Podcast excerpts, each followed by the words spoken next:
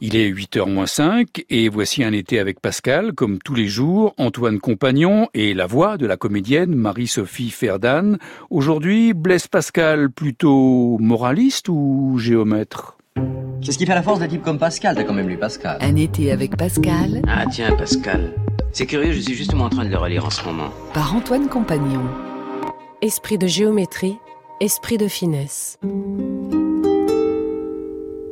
Un couple célèbre que Pascal a encore lancé et qui est passé dans la langue commune, cité à tort et à travers, c'est celui de l'esprit de géométrie et de l'esprit de finesse.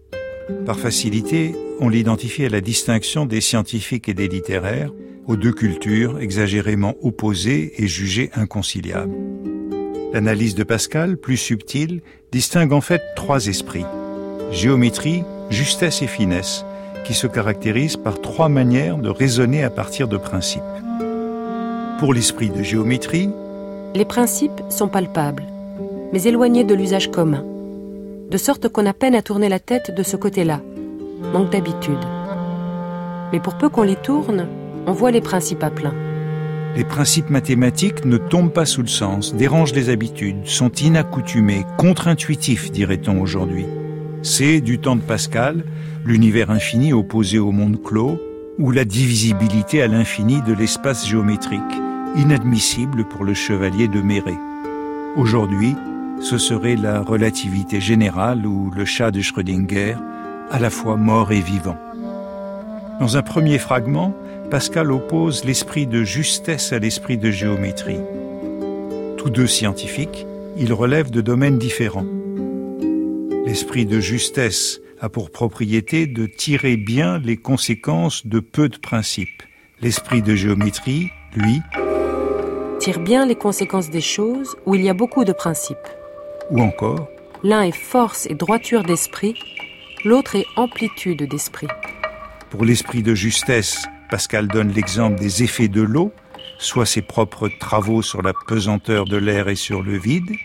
La distinction est celle de la physique et de la géométrie domaine où Pascal sait d'expérience qu'on exerce différemment son esprit.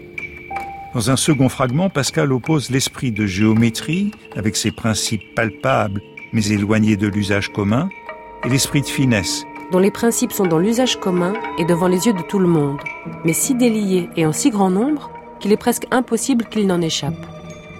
Pour ces deux esprits ou trois, les principes ne sont donc pas du même ordre.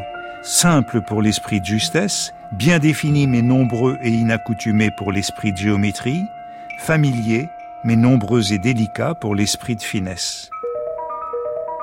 Dans ce dernier cas, on les voit à peine, on les sent plutôt qu'on ne les voit.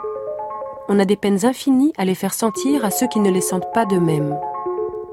Ce sont choses tellement délicates et si nombreuses qu'il faut un sens bien délicat et bien net pour les sentir et juger droit et juste selon ce sentiment il faut tout d'un coup voir la chose d'un seul regard et non pas par progrès de raisonnement, au moins jusqu'à un certain degré. L'esprit fin raisonne tacitement, naturellement et sans art. Comme il est accoutumé à juger d'une seule vue, grâce à son intuition, les étapes de son raisonnement ne sont pas explicites, mais il s'agit d'un raisonnement autant que pour l'esprit de géométrie. Ces principes relevant de l'usage commun, son domaine est la vie, la connaissance de l'homme, laquelle requiert des qualités différentes de celles du physicien ou du géomètre.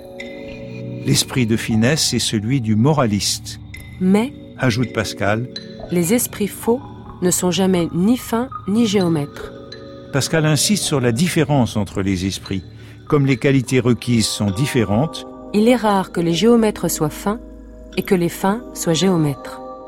Les géomètres qui veulent traiter les choses fines se rendent ridicules, tandis que les esprits fins sont rebutés par le détail des propositions des géomètres.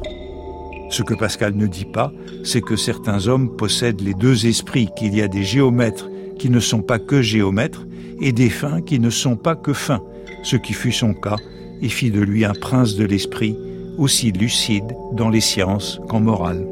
Un été avec Pascal par Antoine Compagnon.